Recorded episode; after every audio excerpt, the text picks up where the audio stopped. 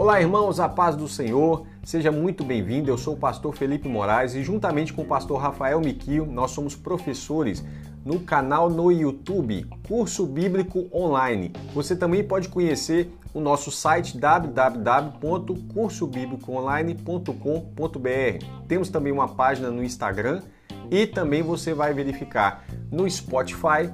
A gente tem é, um canal no Spotify para podcast além de um canal no Telegram. Seja muito bem-vindo e sempre leia as, a descrição. Debaixo de todo o nosso conteúdo, a gente deixa uma descrição com informações preciosas, ok?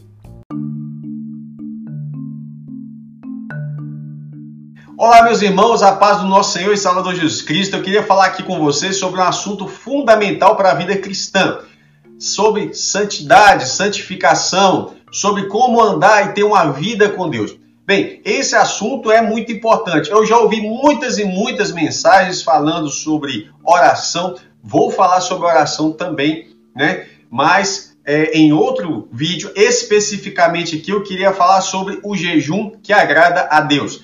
Se não der conta de falar tudo nesse vídeo de agora, que eu acredito que não vai dar, a gente vai fazer um outro vídeo, vamos fazer uma série sobre isso, porque esse assunto é um dos assuntos mais urgentes para a igreja nos dias de hoje, principalmente porque é um dos assuntos mais atacados, mais é, é, negados, né? E quem tem um grande interesse em negar o jejum é, evidentemente, aquele que é mais atacado quando você jejua. O diabo, é claro, tem as doutrinas de demônios que dizem: não, não precisa jejuar, isso aí é coisa do passado, isso é coisa do Antigo Testamento, doutrina de demônios. Já vou dar nome para isso de uma vez. Quem fala isso, geralmente você já sabe. Vamos lá.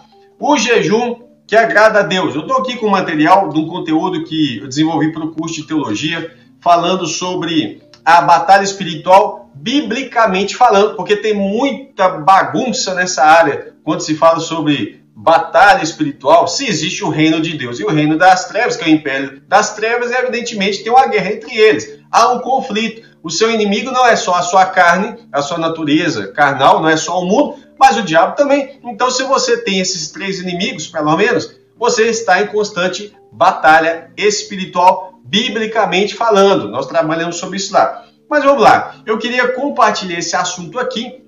É, acredito que esse vídeo deve ir também para o conteúdo do curso de teologia. Não sei se vai ser esse ou se eu vou colocar um outro específico para os alunos de lá. Mas o tema em si eu achei importante tratar ele aqui em aberto para todos, para que você possa compartilhar isso o máximo possível com outros irmãos. Por quê? Porque há uma urgência da igreja reavivar o seu ânimo em jejuar, porque ela precisa entender que há um resultado em tudo isso. Vamos lá. É, fiz alguns comentários considerando o jejum como parte importante da vida cristã e principalmente para o fortalecimento espiritual, a fim de trazer ousadia aos crentes na batalha espiritual bíblica, né? decidimos acrescentar esse valioso estudo na disciplina que trata sobre angelologia, demonologia, né? E a fim de que os irmãos possam estarem atentos e aptos para discernir e vencer as ciladas do diabo. É claro, é, angelologia é uma, ou angeologia, como você quiser falar, é uma disciplina separada de demonologia, que vai trabalhar a satanologia, que é sobre os. A primeira fala sobre os anjos, né? E a segunda fala sobre uh, os anjos caídos, os demônios e Satanás, tá ok? Mas vamos lá. São duas disciplinas diferentes. Essa aqui vai ficar mais especificamente na segunda. Isso aqui para tratar sobre a batalha espiritual, tá ok? O salmista e rei Davi, em suas muitas aflições, teve que se dedicar à palavra, ó, à prática do jejum, de tal forma que ele declara o seguinte: olha o que Davi fala em Salmo 109, versos 24 ao 27. Ele diz: De tanto jejuar, os meus joelhos vacilam. Ele ficou com a perna bamba, fraqueza no corpo, de tanto jejuar. E o meu corpo definha de magreza. Tornei-me para eles, para os inimigos, objeto de zombaria. Quando me veem, balançam a cabeça. Socorre-me, Senhor meu Deus. Então, por que, que o salmista ele está aqui é, jejuando. Ele vai de tanto jejuar. Ele não está jejuando porque ele quer passar fome. Ele não está jejuando porque ele quer ficar magro. Aliás, diga-se de passagem, quando você lê a história dos heróis da fé, é, recentemente agora, não estou falando do pessoal de, é, de Hebreus 11, mas eles também certamente. Mas quando você lê sobre os chamados heróis da fé, aqueles homens que servem de exemplo, de inspiração para muitos outros recentemente, você vai ler e vai ficar sabendo que muitos deles eram tão magros que os seus ossos até apareciam de tanto jejuarem. Ok. E aí, por isso que você vê eles com pregações poderosas. Por quê? Porque eles alimentavam o seu espírito, eles afligiam né, a sua carne e eles se dedicavam a Deus e por isso eles tinham pregações eficientes. Tá ok? Vamos lá. Então, Davi está aqui fazendo um jejum, vários jejuns, de tanto que ele fala que ele, os joelhos dele chegaram a vacilar, o seu corpo definhava de magreza a ponto dos seus inimigos zombarem dele, né, menearem a cabeça, zombarem a cabeça, balançar a cabeça. Então ele diz: Socorre-me, Senhor meu Deus. Então ele jejuava, evidentemente, para pedir socorro para Deus. Ah, mas isso Davi poderia ter feito em oração. Mas existe só oração? Se é só oração, que é uma forma de você se reportar a Deus, então para que falar sobre jejum? Então existe também o jejum. E nós vamos ver os vários, muitos propósitos do jejum aqui. O jejum é uma das disciplinas da vida cristã, como a oração, a meditação, a adoração e o serviço. Atos 13, verso 2 e 3. Enquanto eles estavam adorando o Senhor e jejuando, nós estamos no Novo Testamento, jejuando, o Espírito Santo disse: Separem-me agora, Barnabé e Saulo. Deixa eu pegar esse texto eu acho esse texto maravilhoso. Atos 13, pega o, verso 1 aí, ó. Você está com a sua Bíblia, se você não tiver, pega a sua Bíblia, por favor. Você não pode confiar na minha leitura, você tem que conferir a sua leitura e ver se na sua Bíblia realmente está escrito. Não é só comigo, não. Com qualquer pessoa, você tem que conferir para ver se as coisas realmente são o que está sendo pregado, tá ok? Atos 13, verso 1.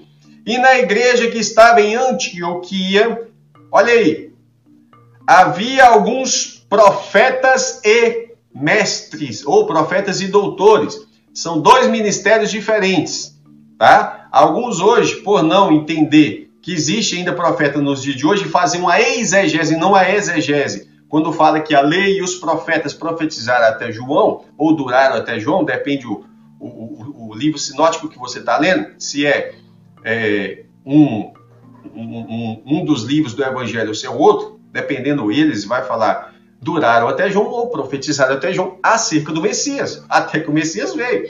Não está falando que encerrou o ministério profético, tá ok? Vamos lá. Lei, até porque Jesus, que começa seu ministério depois de João, é chamado de profeta também. Se a lei e os profetas duraram até João, está falando no Antigo Testamento profetizou sobre Jesus até João. A partir daí, Jesus chegou, está cumprindo o que eles profetizaram. Tá? Mas aqui na igreja que estava em Antioquia, havia alguns profetas e mestres. A saber, Barnabé, Simeão, chamado Níger, Lúcio, Sirineu e Manaém, que foi, foi criado com Herodes, o tetrarca, e Saulo. Quem é Saulo? É Paulo. Deus não mudou o nome dele de Saulo para Paulo. Você já sabe disso. Né? Vamos lá. E servindo eles ao Senhor e jejuando, Aí, ó, agora chegamos no texto que eu estava lendo. O Espírito Santo disse: Separem-me agora. Olha o que o Espírito Santo está dizendo. Aí eu te pergunto: como que o Espírito Santo disse? Se tinha profetas e mestres, ele usou um dos profetas para falar. Separem-me agora Barnabé e Saulo, que é o Paulo, para a obra que eu os tenho chamado. Então, jejuando, de novo, ó, vou ler, verso 2. Enquanto eles estavam adorando o Senhor e jejuando, você percebe que o jejum era uma prática rotineira na igreja primitiva e tem que ser na igreja de hoje. Por que, que a igreja primitiva era cheia do poder? Porque ela buscava, porque ela orava e jejuava.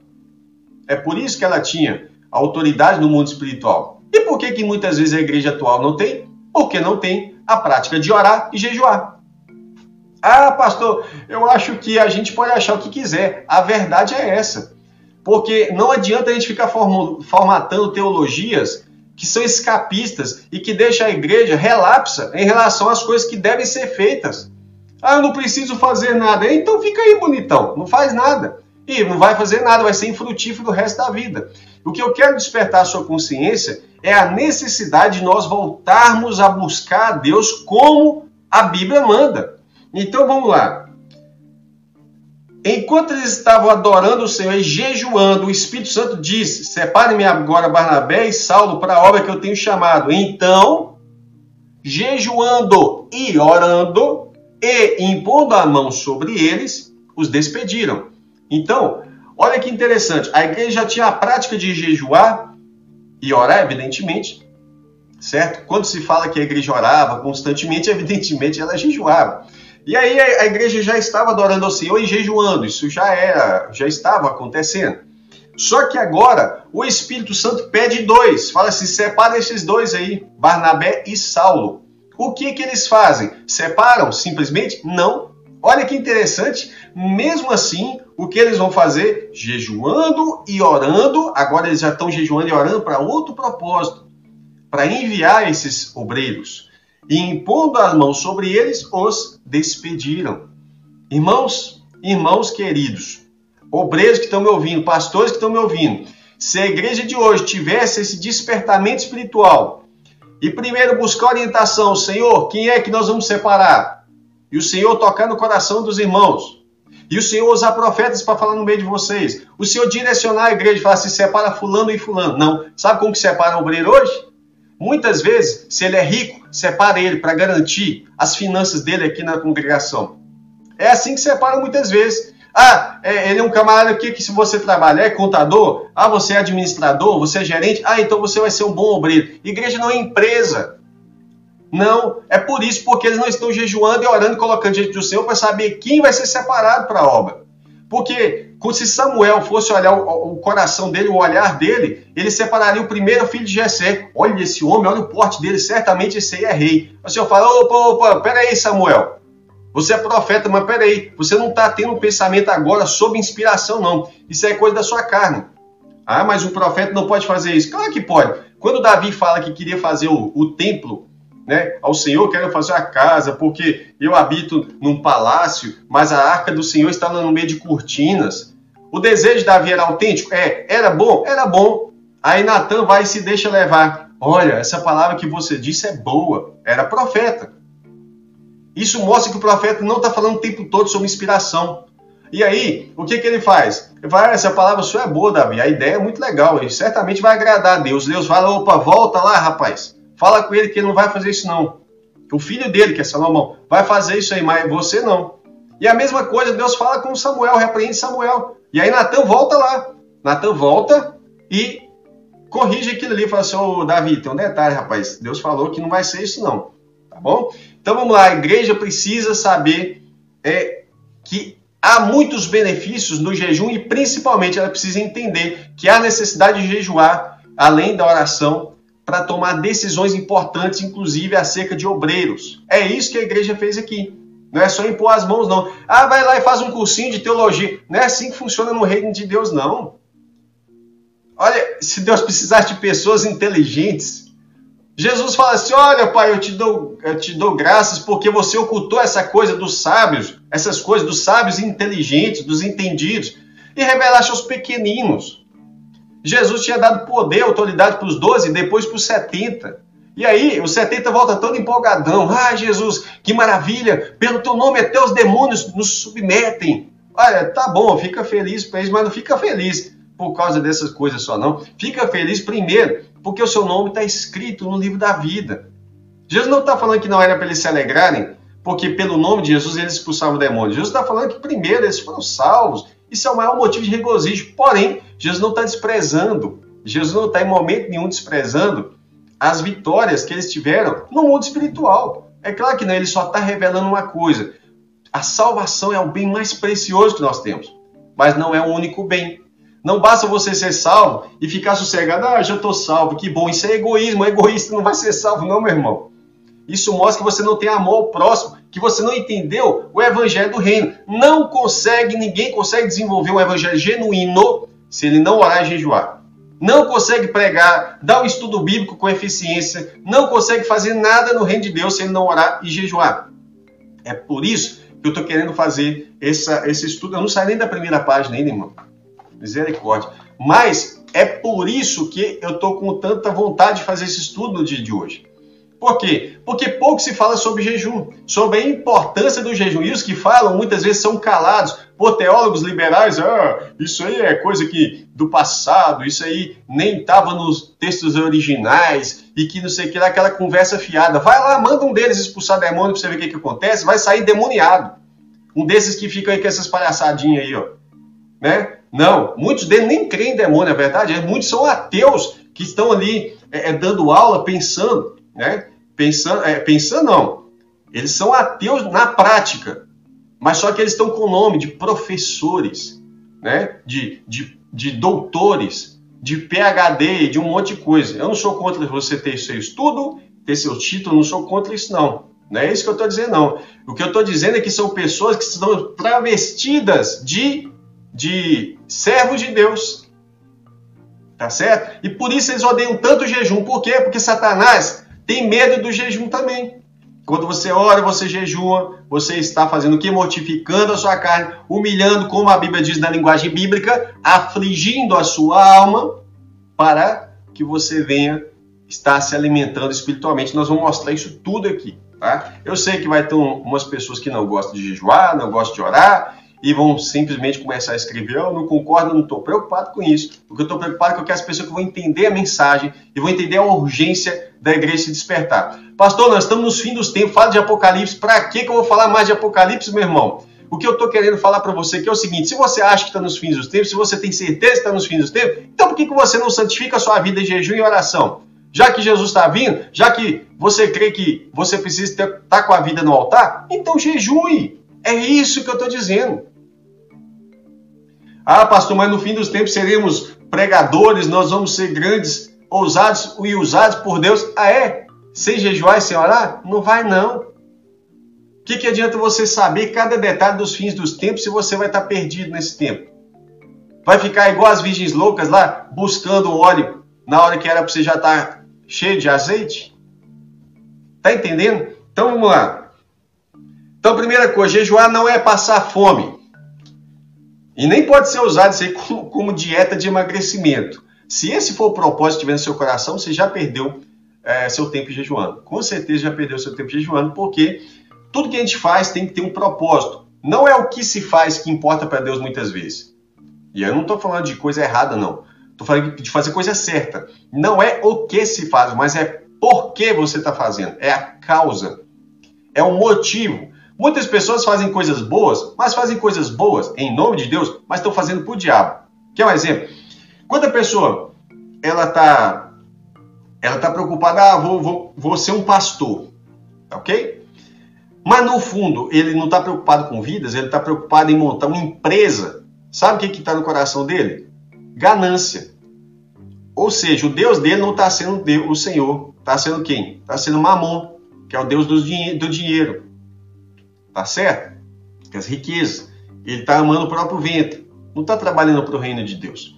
Quer outro exemplo? Se você, Jesus fala sobre alguns princípios importantes. Existem coisas boas que você pode fazer que não são boas. Por quê? Por causa da causa, do motivo. Qual é o objetivo? O que que no fundo, superficialmente, todo mundo está fazendo tudo para o reino. Tudo que você perguntar, não, isso é para o reino, é para o reino. Mas no fundo, no fundo, será que é para o reino mesmo? Vou te dar um exemplo é, Jesus fala sobre a oração. Você pode ter uma oração que não vai subir, uma oração hipócrita, aquela que ele fala assim: olha, não fica indo para as praças, abrindo os braços para serem vistos pelos homens. Jesus não está proibindo orar na rua, Jesus não está proibindo orar fora da sua casa. Não, o que ele está falando é que você não pode fazer isso para ser visto. O próprio apóstolo Paulo vai dizer: Eu quero que os homens orem, levante, os homens levantem suas mãos santas e orem sem ira e sem contenda em todo lugar. Mas eles não estão fazendo isso para aparecer. Jesus, por exemplo, vai falar o seguinte: você não deve fazer essas orações, ficar em pé na sinagoga. Ele está proibindo, por exemplo, você estar tá reunido na congregação e orar em pé? Claro que não. Jesus não estava falando disso. O que ele está dizendo é o seguinte: enquanto todos estão sentados, está lá o, o hipócrita, né? Como os fariseus gostavam de fazer, levantar e ficar aparecendo e ficar orando em voz alta uma oração que não é para ele. Se você ler, lá vai estar escrito assim, que subiu um fariseu e um publicano. O fariseu orava para si mesmo.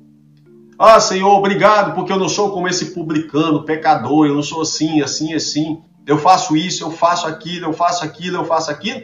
E o publicano, ah, eu sou um miserável mesmo, eu não sirvo para nada, me perdoa. E ele saiu justificado, né? Enquanto o outro estava fazendo para aparecer. Outra situação, ofertas.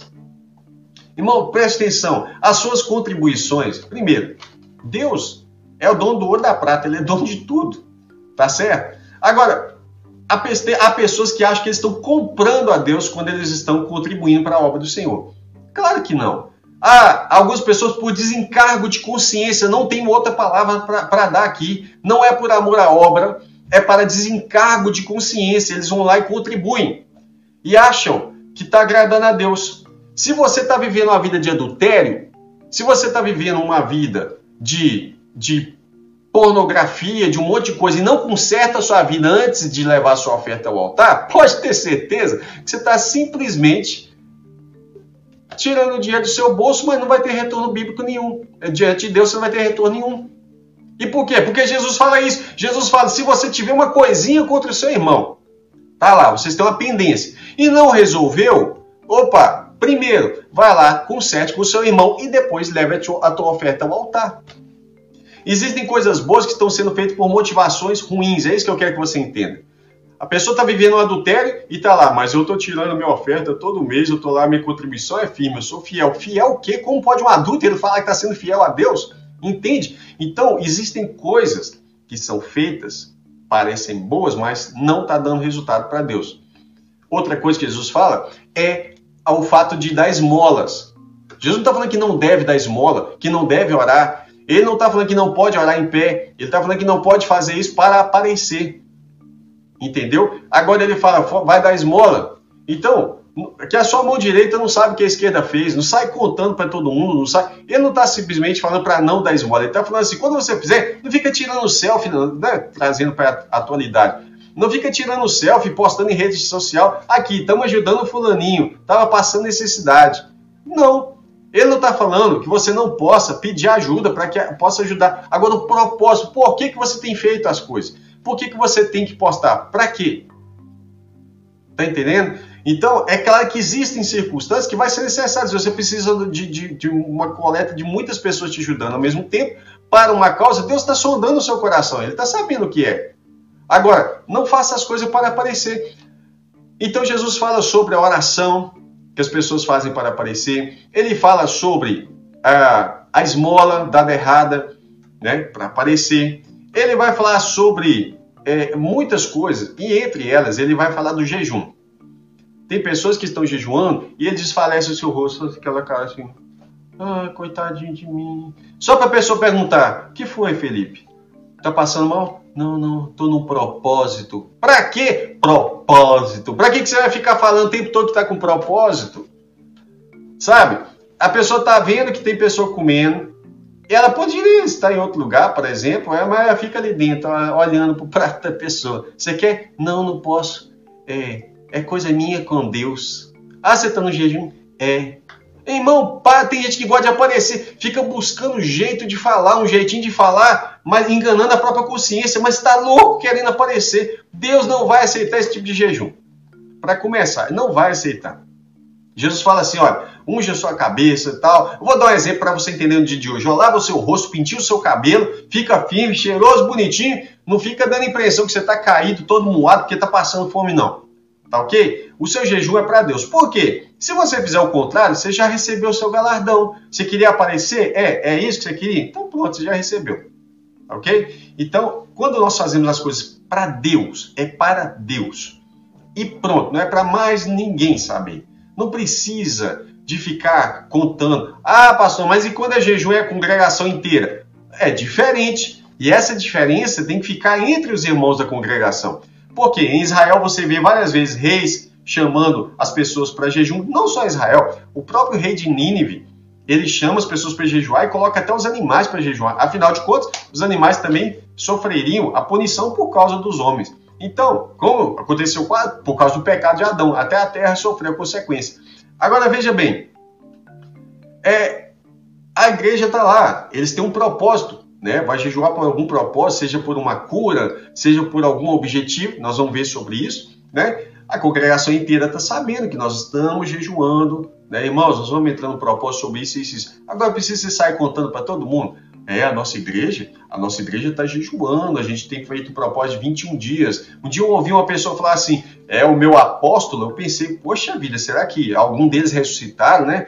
Ah, o meu apóstolo, ele foi, ele está há 21 dias lá no monte, jejuando, e a igreja falando isso o tempo todo para mim que era visitante, tinha ido lá acompanhar um irmão, e aí eu descobri que o, o que era pastor lá, naquela semana parece tinha sido separado a apóstolo. Aí eu cheguei lá e descobri isso.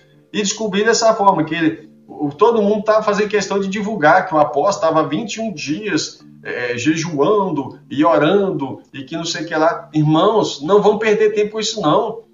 Irmãos, se o seu líder faz questão de ficar exibindo santidade, olha, Jesus não fazia isso. Os irmãos de Jesus falam com Jesus assim: Senhor, desce lá para Jerusalém, que você fica rodando aqui na Galiléia. Galiléia é o norte de Israel. Tinha o norte de Galiléia, no meio você tinha a, a Samaria e embaixo tinha Judéia. Jesus estava lá em cima, longe da Judéia, onde ficava Jerusalém, o centro religioso de Israel estava ali. É ali que estava o templo, é ali que estavam os grandões, os mestres, e Jesus estava do outro lado de Israel. Você está entendendo? Jesus estava longe. E aí, os irmãos de Jesus falam assim: ah, desce lá, vai lá e te mostra, né? Mostra-se para os seus, seus seguidores.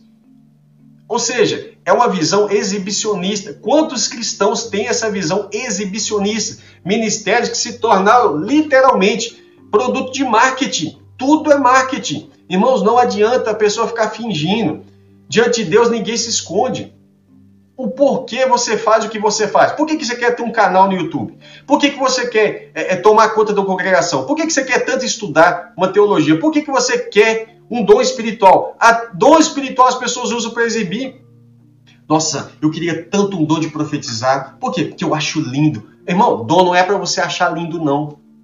É para ser útil na igreja. É para o que for útil. Tá entendendo? É para ser eficaz. Não é para ser exibido. Ah, eu queria tanto, porque, porque eu. Irmãos, tem, tem pessoas que jamais poderiam receber um dom espiritual. Porque ele ia fazer um estrago. E, e tem gente que faz estrago, né? A verdade é essa. Vamos lá. Então o jejum tem que ser feito com um propósito bem estabelecido diante de Deus e revela que nós somos servos do Senhor e não servos da comida. Tá ok? Deixa eu me ver aqui, porque tem bastante coisa para falar. Eu fiz só essa introdução. Vamos lá, vamos, ir até um certo ponto aqui. Então, ó, infelizmente, por causa dos excessos cometidos, principalmente no período da Idade Média, onde eles pegaram assim pessoas que as pessoas começaram a se autoflagelar, começaram a fazer coisas assim, ah, se, é, se, se me faz mal é porque agrada a Deus. Por causa dos excessos cometidos, e ainda tem pessoas que fazem isso, é, algumas pessoas fizeram o quê? Parte da, dos cristãos deixou de lado a prática do jejum, tá? Então, ah, não, isso aí é, é autoflagelação. Tem nada a ver uma coisa com outra. Então, os dois excessos são danosos, tanto a má utilização do jejum, como também o abandono completo da prática do jejum. Tá? Então, eu dou graças a Deus que ainda há pessoas atentas tá? e que se desperte para essa prática. A Bíblia deixa claro que o objetivo do jejum não é ficar assim, é, se, se demonstrando, se exibindo. Tanto é que na oração Jesus fala assim: olha, entra para o teu aposento, ora em secreto, e o Pai que te viu em secreto te recompensará publicamente. Irmãos, nem, nada que você faz para o Senhor é em vão.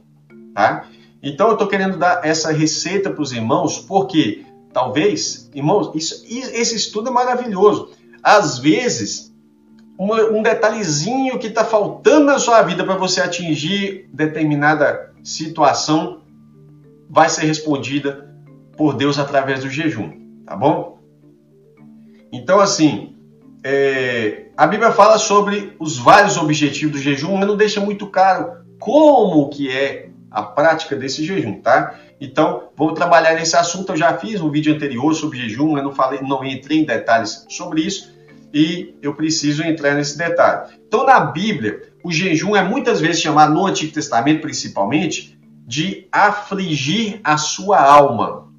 Então, afligireis a vossa alma, afligireis. O que é afligir? É humilhar, literalmente humilhar é, negar a sua alma. O que é sua alma? Sua alma de, são os seus desejos que está falando aqui. É os desejos da sua carne, da sua vontade. Então, afligir a sua alma é literalmente não fazer a vontade da sua carne. É claro, então está intrínseco aqui, está bem claro que o pecado quebra o seu jejum. Então, isso é uma coisa maravilhosa. O que, que é maravilhoso? Você entender que durante o jejum você está duplamente atento quanto ao pecado. Porque você sabe que se você está jejuando e você não afligiu a sua alma e acabou pecando, o seu jejum, pum, foi por terra. Tá certo? Você não quer perder, você já está uma, duas, três, quatro horas em jejum, por exemplo. Você não quer jogar tudo esse investimento, porque é um investimento seu com Deus. Fora, você não quer jogar ele fora. Então você vai ficar atento. Não, não, não posso pecar. Nesse momento que você está afligindo a sua alma, olha que interessante, vou fazer uma linguagem bem simples para você entender. Quando você, a Bíblia diz que a carne se inclina para o pecado e o espírito se inclina para Deus, evidentemente. Então, nesse momento, está havendo uma luta entre a carne e o espírito. Você está afligindo a sua alma, ou seja, você está é, negando a sua carne o desejo dela. Nisso, você está fortalecendo o quê? O espírito. Tá ok? Então, Nesse momento que você está afligindo a sua alma e está atento aos pecados, você está mais sensível à voz do Espírito Santo. Estando mais sensível à voz do Espírito Santo, ele vai falar com você detalhes que passavam batido até agora. Passavam batido, todo dia você praticava aquilo e nem percebia. Mas durante o jejum, o Espírito está mais. Você está ouvindo mais a voz do Espírito. Não é que ele está falando mais simplesmente, é porque você está mais sensível. Aí ele fala assim: Olha, tá vendo isso aí que você está fazendo? Isso é pecado. Aí você, opa, vou me afastar disso. Para quê? Para que eu não quebre o jejum. Então, nesse momento que você está mais atento, você está tendo que? Disciplina. Você vai sendo disciplinado a pequenos detalhes. Ah, pastor, mas Deus é detalhista, né? Não? Leia o livro de Levítico, Números, vai ver como que Deus é detalhista em cada detalhe. Deus é detalhista. Então, durante o jejum, você vai sendo que disciplinado por Deus. Você vai ouvindo a voz do Espírito Santo e assim você vai corrigindo pequenas falhas que você não observava. Por quê? Porque você não estava afligindo a sua alma. Você estava simplesmente deixando a coisa acontecer. Não, eu estou bem, eu estou bem. Todo mundo que você pergunta, e aí, como é que está a sua vida com Deus? Estou ótimo, irmão, estou bem e tal, tal, tal. Mas você acha que é verdade, irmão? Está entendendo o que eu estou dizendo? No momento que você está jejuando, você está simplesmente fazendo o quê? Estou afligindo a minha alma para que eu fique mais aberto à voz do Espírito. É uma negação das minhas vontades. Ou seja, o Felipe está ali, ó. Estou colocando ele, fica de lado, tá bom? Deixa agora eu estou me dedicando. Porque durante o jejum, você vai se dedicar à oração, à leitura bíblica, meditação na palavra de Deus, na grandeza das coisas do Senhor Vai fazer uma caminhada, não fica olhando para prédio, não. Mesmo que você mora numa grande cidade, procura ver a grandeza de Deus, não só nas nuvens. A gente adora Deus quando admira a criação, porque Ele é o criador de tudo aquilo ali. Dá uma olhadinha para as árvores, para as pétalas das flores, para os passarinhos, fala assim, como que é lindo. Eu não parei para pensar no canto dos passarinhos, né? Como que é bonita a grandeza de Deus. Irmão, não vai para frente da televisão, não. Sabe? Vai jejuar, vai orar, ler a palavra, vigia na sua língua, vigia naquilo que você escuta, vigia naquilo que você está vindo, sai de rede social. Para que você vai dar um mole desse? Você ficar perdendo o seu jejum ali. Tá? Então, quando você começar a praticar o jejum, praticar o jejum, você vai ter experiências incríveis, vai ficar fortalecido espiritualmente e você vai voltar aqui e vai comentar em testemunho. Ah, seu pastor, eu comecei a fazer isso naquele dia, eu pensei que o senhor era maluco, mas eu comecei a fazer. E Deus começou a fazer uma grande obra na minha vida, na minha casa, na minha família. Irmãos, é tanta coisa linda que Deus proporciona através da busca por meio da oração e o jejum. Ah, pastor, basta orar. Toda oração Deus responde: não, não, não, não, não, nada disso, conversa fiada. Onde está escrito isso? A Bíblia diz que a oração de um justo vale muito em seus efeitos. E sabe por que, que Deus ouviu Elias? Porque Elias tinha uma vida de jejum e oração. Ah, mas como que você sabe disso? Onde que você pensa que um profeta como Elias não jejuava, meu irmão? Pensa nisso. Ele faz uma oração desse tamanhozinho. Senhor, para que o povo saiba que o Senhor me enviou e que eu sou profeta do Senhor. Faz descer fogo do céu, pum, desceu fogo do céu. Um, um jejum, uma oração desse tamanhozinho. Mas, por quê? Vai saber o investimento espiritual de Elias lá atrás. Tá? É um homem que tinha uma vida com Deus. Não é só aquele momento. Há pessoas que no momento em que ela está sendo provada, aí que ela vai, ah, vou passar a noite inteira a oração, eu vou, por quê? Por quê? Porque não tem investido a sua vida no Senhor. Né? Vai assistir não sei quantos capítulos, não sei quantos seriados, não sei quantas vezes que vai passar filme e tal, vai assistir um monte que vai perdendo seu tempo com um monte de baboseira e vai ficar fraco espiritualmente. Ah, pastor, eu tô fraco. Eu vou te dar, vou te dar receita por que, que você está fraco espiritualmente. Fraqueza espiritual, sabe é sinônimo de quê? De pecado. E como que fortalece? Colocando sua vida no altar, começa afligindo a sua alma. O jejum também é feito com o propósito de demonstrar a Deus arrependimento e de buscar de Deus força para vencer aquele pecado. Nós vamos falar sobre isso. Deixa eu só concluir essa primeira parte para não ficar muito cansativo, porque cansativo eu acredito que já ficou, já tem 35 minutos, mas é uma orientação que era preciso fazer. Ah, pastor, eu quero saber de, de êxodo. A gente vai continuar o estudo.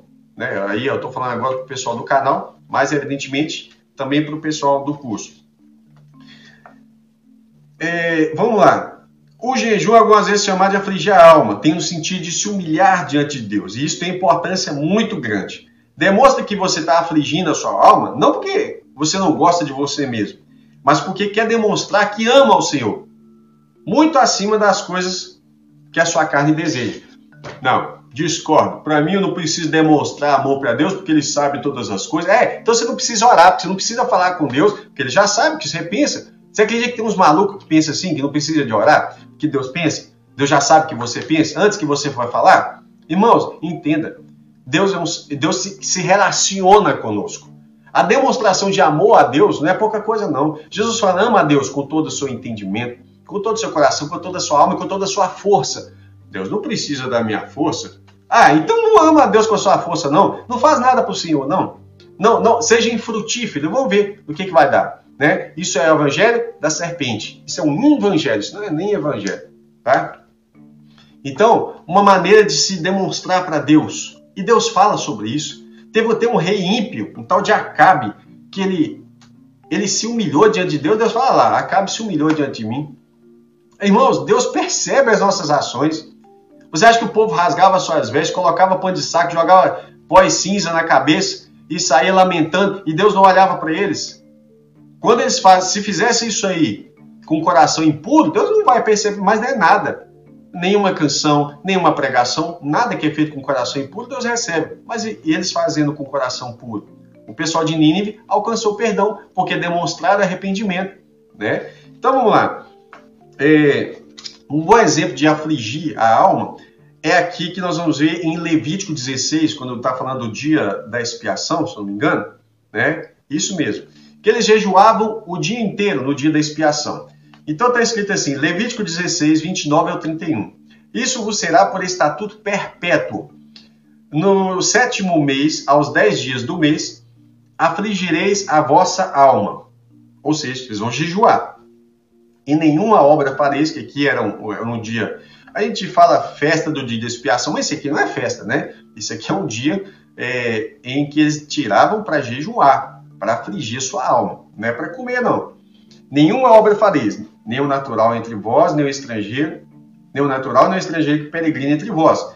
Porque naquele dia se fará expiação por vós, para purificar-vos, e sereis purificados de todos os vossos pecados perante o Senhor é sábado de descanso, não era necessariamente o, o sétimo dia, mas é um sábado, um shabat, é um descanso, solene para vós outros, e afligireis a vossa alma. É estatuto perpétuo.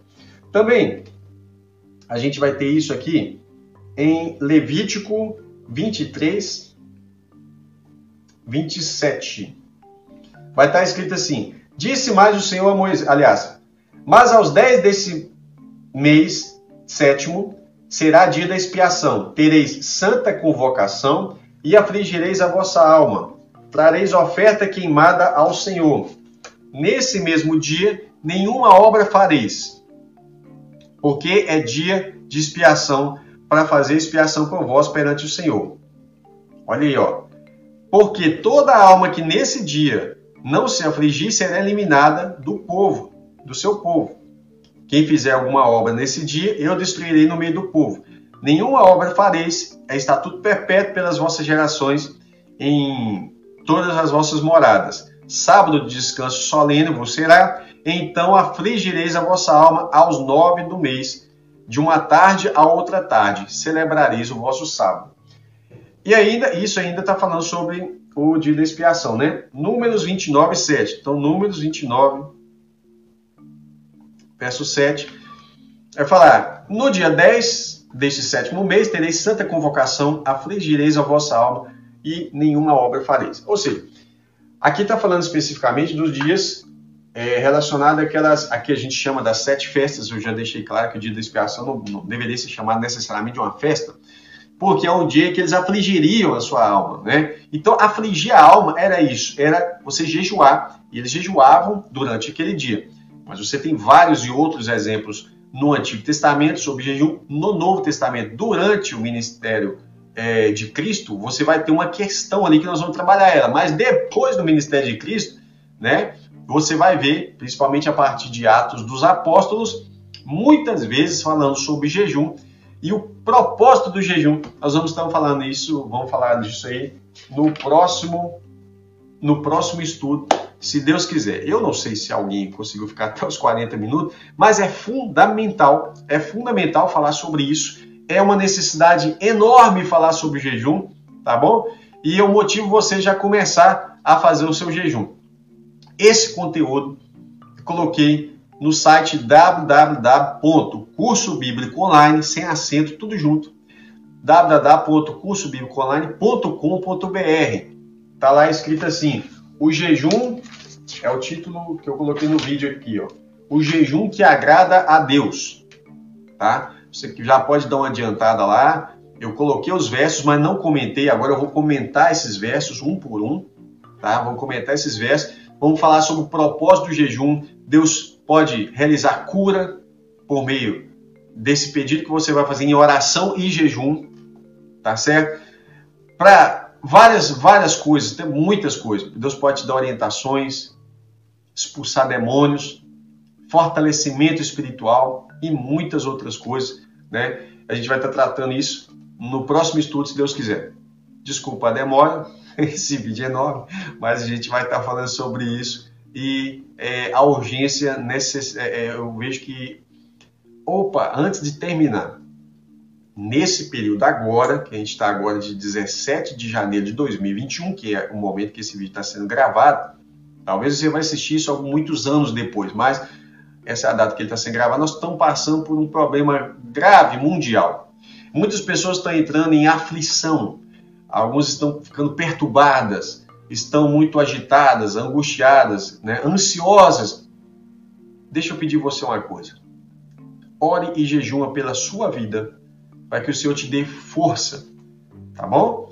Essa é a minha dica de ouro para que você esteja fortalecido no Senhor e na força do seu poder. Glória a Deus, Deus abençoe, que a paz do nosso Senhor e Salvador Jesus Cristo esteja com cada um de vocês. Um forte abraço e eu peço a vocês que orem por mim e aqueles que puderem jejuar também, que façam um jejum pelo nosso ministério. Que Deus abençoe você. Um abração no coração, tá bom, meus irmãos? Até mais.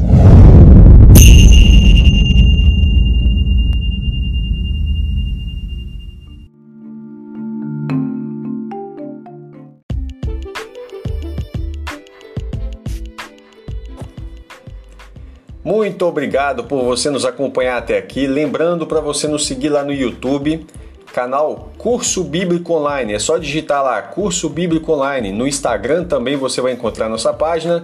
Nós temos também um canal no Telegram com o mesmo nome, Curso Bíblico Online. O nosso site é www.cursobiblicoonline.com.br. Esperamos que tenha sido uma benção para você mais essa aula né? e pedimos que ore por nós. Deus te abençoe. Compartilhe o conteúdo com outros irmãos para que eles também possam ter acesso. Nós também temos o podcast no Spotify. Deus te abençoe.